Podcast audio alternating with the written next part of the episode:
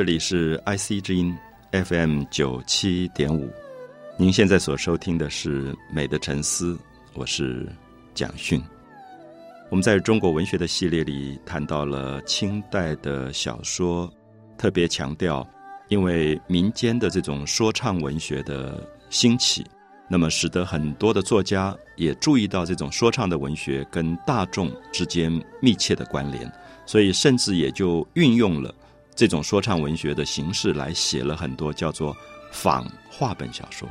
所以我们特别希望大家能够分辨是真正的话本小说，这个本子是给说话的人来看的，不是给大众看的。所以过去的《水浒传》也好，《三国演义》也好，基本上是有一个话本，然后交到说话的人手中，由这个说话的人透过类似今天广播公司这样的频道，在大众的面前说书给大家听。所以都是听的啊，欲知后事，且听下回分解。且听，他是听，他不是看。可到了清代的时候，很多的作家开始觉得这个形式非常的有趣，所以他们自己就开始动手来写。像《红楼梦》，它不是写给别人来念的，是写给别人来看的。这个叫做仿话本小说，就模仿话本的一种小说形式出来。那么这样的文学形式出来。在中国文学史里非常的重要，也等于是影响到小说直接跟大众、跟民间的一种密切的关联。因为我相信这么长的一个中国文学系列的讲解，很多朋友一定了解到中国的文言文、中国的诗词曲，它过去都是属于少部分社会的精英阶层的一种文学，它非常的高雅，非常的美，可是对大众来讲，其实很难。进入其中的深奥之处，所以我们可以了解，即使像李白、杜甫这些诗人，诗写的这么好，这么平易近人，可是所谓的平易近人还是有限，它并不能够下到对贩夫走卒这个阶层的影响。也就是说，你今天要跟一个很民间的人，可能在比较社会的低阶层的人去讲李白的诗，讲杜甫的诗。我相信大家了解到还是有难度，可是会不会发现，不管今天一个低阶层，任何一个在路边摆地摊的，或者是在市场里卖菜的朋友，他们听《水浒传》，他们都听得下去，因为里面有故事，而且文字语言非常非常的接近他们自己的语言，所以这个是一个了不起的一个文学形式，使得清代很多的作家开始意识到。他们应该用这样的语言来跟大众接近，其实也就是我们下次要提到的白话文的前身已经开始了。所以，我们上一次提到吴敬梓的《儒林外史》，他就写出了很多当时的读书人的一些生活的状况，他就是用的非常活泼的白话语言来写的。读过《儒林外史》的朋友都记得，里面有一个叫范进的读书人，读到那一段都觉得很心酸，就是一个读书人从十几岁开始读书到。二十岁去考试没有考取，二十五岁再考一次又没考取，三十岁再考一次又没考取，到三十五岁再考一次又没考取。那个小说的开始是一个年纪已经很大很大的接近五十岁的中年的范进，跑到考场去考试，那种卑微，那种白发苍苍，旁边考试的人都是十几岁、二十岁的小伙子，那种感觉，觉得自己怎么一生这么用功读书都考不取的那种悲哀。写到他的那种穷困，写到他太太可能连衣服都没有得穿的那个状况，而他的岳父是一个在菜场里面杀猪的叫屠户啊，一个杀猪的人，每天就骂他说：“你这个穷酸小子，我真是瞎了眼了，把女儿嫁给你。”那这种故事，我们会感觉到民间读起来非常的亲切，因为民间充满了生活里面的辛酸，所以我们会发现这一类的仿话本小说在清代。影响力非常的大，他就是活灵活现的把民间很多的人物开始描写起来，开始描写做官的人的作威作福，开始描写一些小老百姓在做官的人面前的那种卑微、那种奉承阿谀的感觉，写出很多的人情世故。所以我会感觉到，我们很少有机会看到清代的小说里真正把人性做了全面的。高度的开发，因为如果读《三国演义》，你读到的还是政治斗争；你读《水浒传》，你读到的还是一些江湖好汉之间的一些性格。他的性格、人性的性格并没有全面展开。可是读到《儒林外史》，读到《红楼梦》，读到我们今天等一下要提到的晚清的一些小说，你会看到许许多多社会里的小人物开始变成小说里非常重要的角色，而这些平凡卑微，在日常生活里面就在我们身边擦肩而过的小老百姓，让你觉得呼之欲出。我要提醒大家的是，小说的伟大在于它不是诗。不是诗词，不是高雅的文学。小说的伟大在于把可能你今天到新竹的一个城隍庙夜市里面去吃一个什么贡丸汤，然后你跟旁边的一个小市民聊起天，看到那个卖贡丸卖了一辈子的人的感觉，他会在小说里出现。就是你忽然发现，这些人都是生活里的主角。生活里的主角，并不是一些社会里面什么名模啊，或者什么政客每天在媒体上出现的人。社会里的真正的人物。其实是在我们身边一直出现的。可能在一个新竹的科学园区里面做了一辈子每天打卡的一个科技人员，他为什么不是一个小说里的人？他除了每天八个小时的打卡上班以外，他怎么处理他跟他妻子之间的关系？怎么处理他跟父亲母亲的相处？怎么样去疼爱他的孩子？这种都是我认为所谓的小人物的人性空间。而在清代的小说，尤其到了晚清小说的时候。我觉得打开晚清小说里面这些人物越来越多了，你会感觉到真正社会里面的主角不再是上层阶级，不再是文人，不再是所谓的俊男美女，而是可能活得蛮辛苦的一些在生活里面很努力的认真活着的人。我说努力的活着，认真的活着，其实是很心酸的，因为每一天柴米油盐酱醋茶。他可能没有一点点值得夸耀的什么伟大的东西，可是不要忘记，一个社会里面，其实百分之七八十的人是在这样过日子。可能结了婚，买了房子，要背负着蛮久的贷款。那么这些人怎么样变成我们小说里的主角，而让这些人读到这个小说的时候，也觉得，哎，自己其实是蛮了不起的。可能比每天打开媒体看到的那些花花绿绿的，呃，社会里面浮泛的政客跟名模。还要重要，我觉得这是小说的一个伟大的反省跟领悟，就是社会是由谁构成的？社会如果只是由那些动不动说什么做一次秀就几百万、上千万的这些影歌星来构成，我相信这个社会不是实在的社会。社会是由一个月可能只拿两三万的薪水，而很辛苦的去背负着房贷或者车子的贷款，然后养活一家人的人，是由这些人构成的。所以，等一下大家会看到晚清的小说真正写出了这些人，而他也影响到后来五四运动，像鲁迅、沈从文，他们都把小说的主角变成非常平凡而卑微的人。像大家都记得鲁迅的阿 Q，其实是一个一个大字不识的人，他的一生的辛酸变成了小说里大家非常感人的一个故事情节。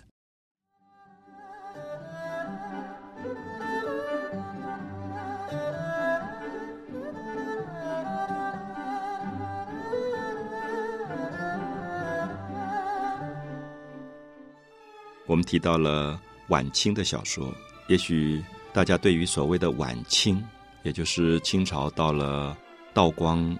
统治以后，那么大家都应该记忆犹新。这一段的历史大概是中国社会上最悲惨的一段时间，所有的世界的列强都跑到中国来，每一个人都想瓜分一块肉，去占有一个海港，去逼使清朝的政府通商。而当时的清朝政府，因为失去了世界观，因为失去了世界舞台上真正强有力的一种支持的力量，所以变成列强瓜分的对象。我们都读过这一段历史，从一八四零年代以后的鸦片战争，一个一个条约签订下去，所谓的割地赔款，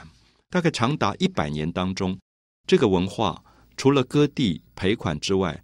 没有任何的伟大建树，几乎全部是屈辱。这样子看晚清的历史，到底公不公平？我们大概都会觉得，一个政府腐败到这样的程度，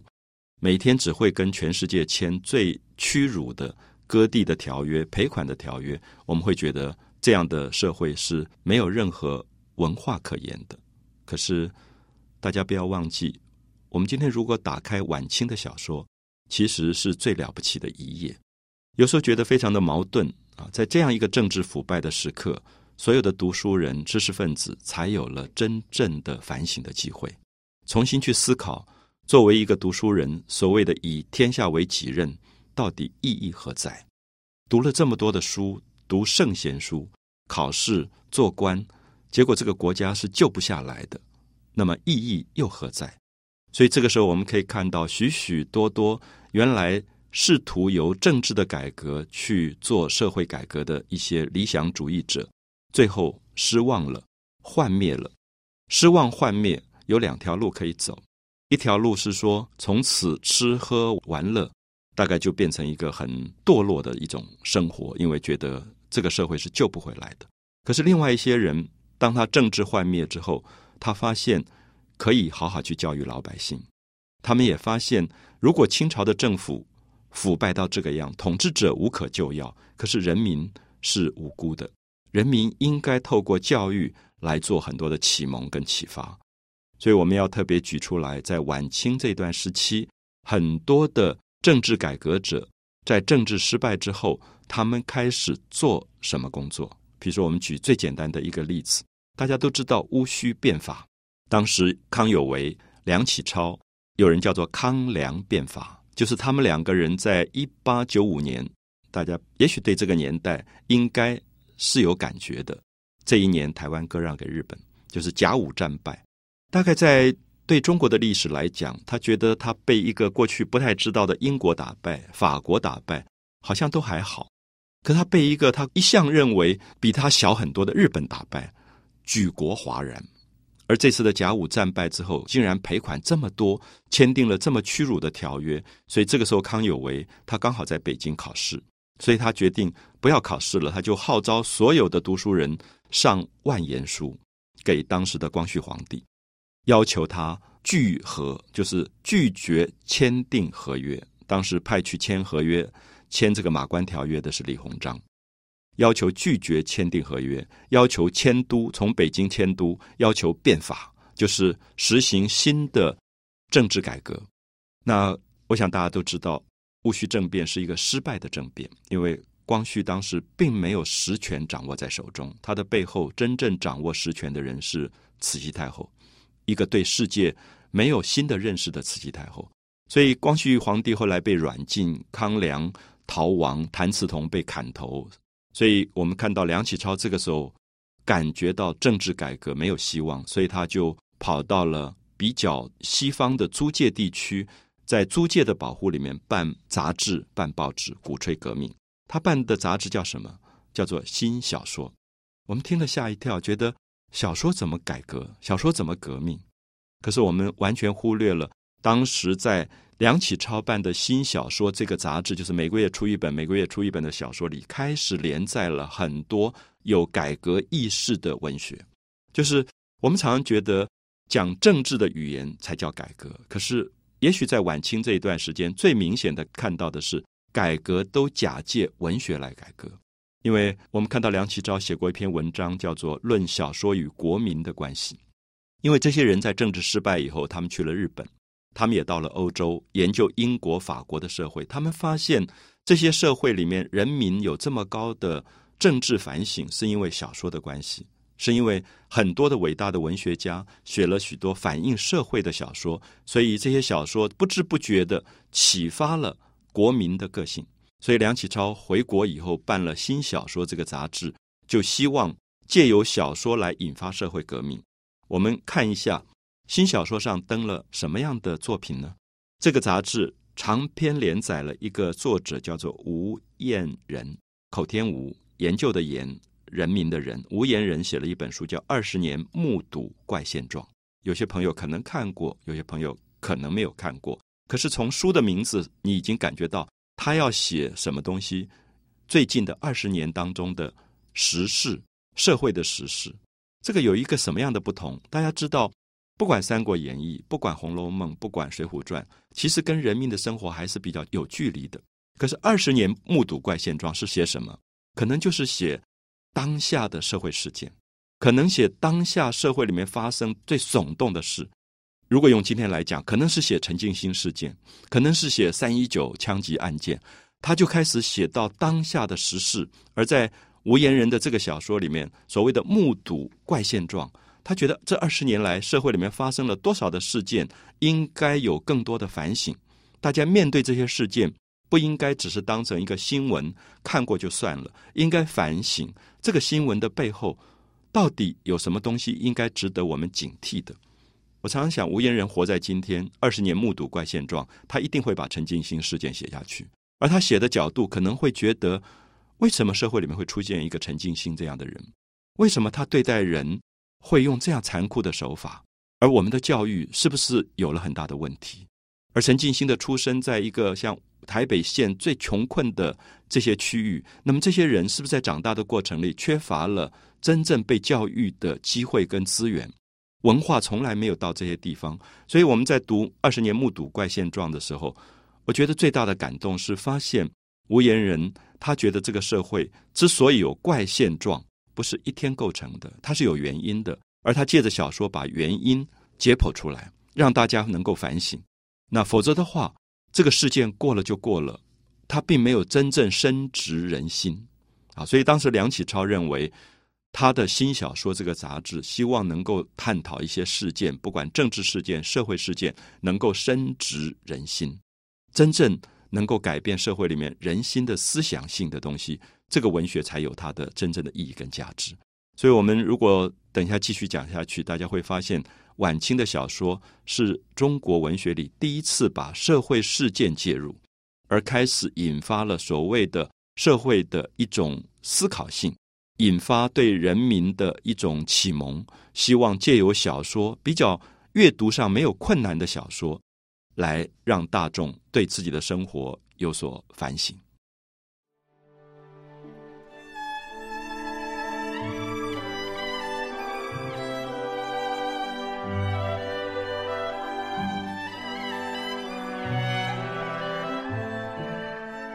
我们提到了晚清的小说。介绍了无言人的二十年目睹怪现状，大家一定要有一个感觉，目睹是什么意思？是我亲眼看到的意思。所以无言人用这个书的名字“目睹”，说我亲自看到的。所以当时梁启超以及再晚一点五四运动的胡适，都有一点希望每一个老百姓都变成作家。也许大家会觉得，会不会强人所难？因为有时候你到书店去买一本书，你会很羡慕一个作家。可是胡适一直提出说，每个人的一生都是一部伟大的文学作品。所以这个时候我们会看到，晚清的小说其实开始于目睹，就是我亲自经验的东西，我亲自看到的东西，其实都是文学。所以我也很希望今天谈到晚清的小说，让所有的听众朋友感觉到，如果你愿意拿起笔来，把你看到的事情，你觉得心里面痛心的事情。你心里面觉得感动的事情写下来，其实它都是文学。我觉得文学最重要的并不是文笔，而是那个事件本身会打动你。也许你在新竹的街上看到了一个小小的事件，也许是一个车祸的现场，而你在车祸现场里面听到人怎么吵架，这些语言记录下来，或者听到另外一个车祸现场人怎么反省说啊，对不起，我做错了，我撞到了你。它是两个不同的车祸现场。可这样的东西记录下来，就可能是一个极短篇。它在反映人性，也反映人在事件里面的教养，或者是信不信任的问题。社会里面是有可能用和谐来解决问题，还是用冲突对立来压倒对方？这些都是文学的价值。所以，我们看到“目睹”这两个字，我觉得非常的重要。就是最近的二十年当中，我亲眼看到的、目睹的怪现状。所以，怪现状当然意思是说。我们社会里面怎么会出现这种怪现状？如果人性正常，人性会这样彼此怨恨吗？人性如果是健康的，人性是可能这样彼此咒骂的吗？为什么在一个选举当中，人会如此去侮辱对方呢？这不是怪现状吗？在正常的社会里面，不应该有这些怪现状。所以，我觉得无言人的二十年目睹怪现状，今天读起来还非常感动，因为他看到了清代末年。社会腐败、政治不上轨道的时候，人对待人的一种残酷、一种可怕的状态，所以这个时候才开始有了一种深层的民族性的反省，就这个民族怎么堕落到这种程度了？怎么对自己做的行为没有反省的能力了。所以晚清的小说，它的贡献是在这里。而且我们不要忘记，因为它是连载小说，它是在梁启超的新小说这样的月刊上一期一期连载，所以那个故事一定要很吸引人，大家每一期就想去买它去看，然后在这里面开始反省。所以我一直觉得，有时候我们看到当时的新小说半月刊、月刊，它其实是一个媒体。那我们也在反省，我们今天的媒体能不能扮演这样的角色，能够。把我们社会里面二十年来大家亲眼看到的怪现状作为一个反省的能力，或者说他只是利用民间对八卦的好奇去渲染这个事件，而没有反省跟沉淀的力量。所以从这些小说出来啊，后来有一个叫一个杂志叫做《小说半月刊》，每半个月出一次。好，大家可以了解到小说的影响力一定越来越大了。本来可能是三个月出一次，可能是一个月出一次，现在叫半月刊。半月是多久呢？才两个礼拜，两个礼拜就出一期，可见读者已经很多了，而且还加上什么呢？叫做绣像，就是加上插图，所以表示说它的影响力可能已经影响到一般民众，因为一般民众对文字的阅读能力比较弱，对图像的接受能力比较强，所以它叫做小说半月刊。可是加上绣像，绣像小说半月刊。好，在这个半月刊里连载了一部伟大的作品。就是大家非常熟悉的刘鹗写的《老残游记》，这个小说很多朋友应该都读过。我们知道刘鹗是当时原来也是一个读书人，做官，他被派去治理黄河。他后来治理黄河的过程里，他发现黄河年年泛滥的问题不是天灾，事实上是一个人祸，因为每一个的地方官都在贪污，每一个地方官都把修河的钱挪来挪去乱用。然后，如果这一年不修河，他根本没有得赚，所以他就故意造成这个河流所有的堤防都是粗制滥造，所有的这种河流的这种修治工程都没有做百年大计，所以刘鹗最后没有办法同流合污，他看不下去了，他觉得老百姓每一年受水灾淹水的痛苦，他开始知道这是根本是政治腐败的原因，所以刘鹗辞官不做，开始到处去游历，写下了一部书叫《老残游记》。老残就是他自己，他叫自己老残，是说我根本是一个残废的人了。我活在这个世间，其实没有什么意义跟价值。可是我要用最后的一点，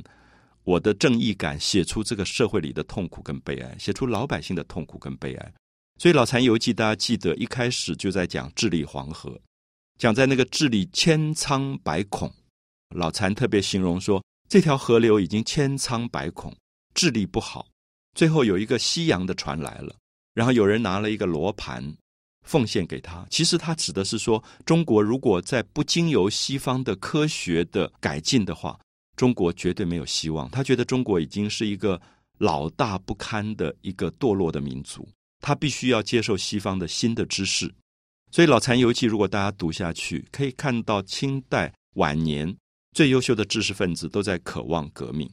当然，我们不要忘记，小说要写得好，一定要有一个很活泼的对人物的描写。大家记不记得《老残游记》写的最好的是他到了山东济南大明湖听书，出来了黑妞白妞这两个女孩子，完全像写今天的卡拉 OK 的感觉。然后那个女孩子可以把一个书说到那么好听，去形容她的声音多漂亮。这个就是感觉到老残亲近到民间，发现，在这么政治腐败的时刻。民间充满活力，民间是真正让他觉得有希望的地方，所以这是晚清小说一步一步走向他改革社会的一个重要的契机。他开始描写这些微不足道的人，黑妞白妞不过是民间靠着说书来养活自己的这种最底层的人，就是人家在茶楼买杯茶，然后老板就分一点钱给这个黑妞白妞，顶多大家觉得你唱得好，给一点赏钱。那这些人都是社会最底层的，可是他可以花很大的功夫去写黑妞白妞。那这种人就是我刚刚提到，我觉得我们应该注意，我们身边有非常多可爱的人，他们背负着沉重的家庭负担，他们背负着房子的贷款，可是他们认真的活着，他们努力的活着，他们可能被一些社会的上层骗了一次又一次，可是他们永远在他们的生活里保有他们自己的朴素、他们的厚道、对人的温和。我觉得这些东西是应该被文学书写出来的。而在晚清小说里面，你最后感动的人也都不是上层阶级。你开始看到社会的贪官污吏败坏整个的社会，可是老百姓彼此之间互相帮助，真正把社会的基础稳定住，而且慢慢的去期待一个比较好的。改革的出现。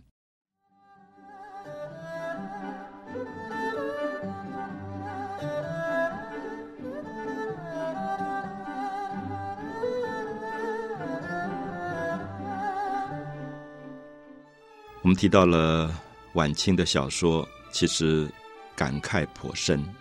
我想，这个感慨是感觉到一个政治这么腐败的时代里，每天发生这么多的战争。从鸦片战争、英法联军，一直到最惨烈的八国联军，在这样的状况里，整个的上层社会腐败到不堪的状况。大家如果想要了解那个时候的腐败，其实有一部伟大的小说，就是李伯元啊，木字李，伯熟的伯，元朝的元，李伯元写的《官场现形记》。我们读到这本书，就觉得这个小说竟然在晚清出来了。他在任何其他时代都没有出来，那么说明这个官场实在已经到了不堪想象的地步。这些做官的人到底在做什么官？所以李伯元当然自己也是从官场下来的。我们也看到，当时稍微有良心一点的读书人做官都做不下去了，就是国家可以如此卖官、如此贪污、如此虐待人民到不可思议的这种地步。我们在《老残游记》里面也看到他描写到说。大家都知道赃官可恶，不知道清官的可怕。就是当时的社会当中，包括所谓的人家说，哎，这个官很清廉，很清廉。而所谓的清廉，也就是说，任何案件都糊里糊涂就杀杀杀，到他的手上，大家觉得哦，他不拿钱。可是所有的案子他也不好好的判，那么正反两边各打四十大板，动不动就拖出去就杀头了。那么这种冤案多得不得了。所以李伯元的《官场现形记》像一面镜子，照出了整个清代末年政治腐败里面一种最惨烈的状态。所以我们可以说，这样的小说，很多人认为叫做晚清的社会小说，或者晚清的批判小说。文学里夹带了批判的意义，《官场现形记》是让所有的丑态毕露，让你感觉到这些做院长、做部长的人可以在上面为非作歹到。这种程度而没有反省，可是李伯元这样的小说在当时在杂志上连载，让大家大快人心。那我们知道，可能在某些社会里，这样的书会被禁掉，他不可能发表，因为他整个批判到上层社会结构里面这些做官的人的最卑劣的那一面。因为老百姓太老实，老百姓根本不知道这些做官的人在搞什么名堂，所以李伯元这些人。我们刚才特别提到说，他们都是读书人，他们也都是从官场退下来的人，不愿意同流合污之后，他们去写《官场现形记》，他希望《官场现形记》启发老百姓不要再随便的受骗，不要再把做官的人奉为所谓的父母官，他们已经没有这种父母官对老百姓的疼爱或者照顾在里面，他们只是为了自己的私利鱼肉人民而已。所以，《官场现形记》是中国第一本批判小说。这样的小说其实意义非常的大。我们一直到今天都觉得很遗憾，因为文学常常让大家觉得是跟社会无关的、跟现实无关的。所有的文人都是不食人间烟火，写一些浪漫的爱情故事啊、鸳鸯蝴蝶啊。可是不是的，我们看到小说真正在晚清发生了这么正面的力量，因为它像一把犀利的匕首。直接的刺进到腐败政治的核心去，所以今天如果我们读晚清的小说，读到李伯元的《官场现形记》，大家应该感觉到，在政治腐败的时刻，文化还是可以有所作为的。文化在这个时候反而能够揭发很多社会的黑暗面，让大家有所醒悟。所以我自己给予晚清的小说，像《二十年目睹怪现状》，像《老残游记》。像《官场现形记》一个很高的评价，我觉得它是中国新小说的最早的开始。事实上，也经由这些新小说，中国才有了所谓的启蒙运动。而这个启蒙运动，最后就发生在清代灭亡以后，民国初年的五四运动。它是一个觉醒的运动，它是引发老百姓自觉的一个运动，而且也开始知道写小说并不是可有可无的事，写小说也可以为天地立心，为生民立命。可以去描写出这个社会里面最应该被歌颂的人是什么人，最应该被挞伐的人，最应该被批判的人是哪些人？好，所以《官场现形记》到今天都还是我爱读的一本小说，因为觉得里面的人物呼之欲出。你不觉得他只是在写清代的末年的腐败，他也可能写到你今天在社会里感觉到的官场现形记。我会期待台湾今天有新的作家写现在的官场现形记，写出真正我们社会里面觉得所有社会里面应该被揭发的事件。一个工程的弊案当中，包含着多少官吏牵连在内的弊案；一个尹清风的命案里面牵涉到军购事件，里面上亿的贪赃，这些钱到底到谁的口袋？我们需要更新的一部官场现形记，才写得出这些事件。可是，如果到今天尹清峰的命案没有破，表示我们的官场现形记并没有真正现行，它还是在被掩盖的状态，它还没有被揭发出来。所以，晚清的谴责小说、批判小说，不管文学史上给它什么样的名字，谴责也好，批判也好，我们不要忘记，它真正的重心是放在为人民说话的这个主题上。所以，这些作者吴言人也好，李伯元也好，刘鹗也好，他们是晚清真正有良心的知识分子。那同时，我们也看到，他们也把很多的关心放到了卑微的人物。比如说，有一本书就是曾朴，曾子的曾，朴素的朴，他写的一本书叫《孽海花》，孽是造孽的孽啊，孽子的孽。我们知道，孽海讲的是妓女。他写了一部书，全部写妓女，写傅彩云这些妓女。可是你读到非常感动的部分，你没有想到一个社会在政治这么腐败、社会这么动乱的时刻，这些我们平常觉得可能传统社会里面最唾弃的妓女，竟然背负着最多对于人的照顾。他们简直像一种神圣人物一样，去爱这个社会里面很多的人，去救济很多穷困的人。所以聂海花不要被这个名字所。蒙骗以为说他在写妓女是色情小说，可事实上里面写到非常动人的妓女。我就记得傅彩云这样的角色，就是你会觉得他们真正有很宽大的母性空间，甚至借着他们出卖自己的身体肉体，去帮助很多革命者去从事社会改革工作。所以曾朴本身后来写到史坚如，写到孙中山，就可以看到这些人物很有趣，反而是跟这些当时社会唾弃的妓女来往的，因为。有时候他们跟清朝作对，被抓的时候，他们就躲在妓院里面，所以妓院竟然变成了窝藏革命分子的地方，所以读起来也觉得很过瘾，觉得这些看起来好像很低卑的人物，其实他们对于大是大非，反而有非常热情的正义感。这是真正晚清小说到了改革社会的最高峰的状态。美的沉思，我是蒋勋。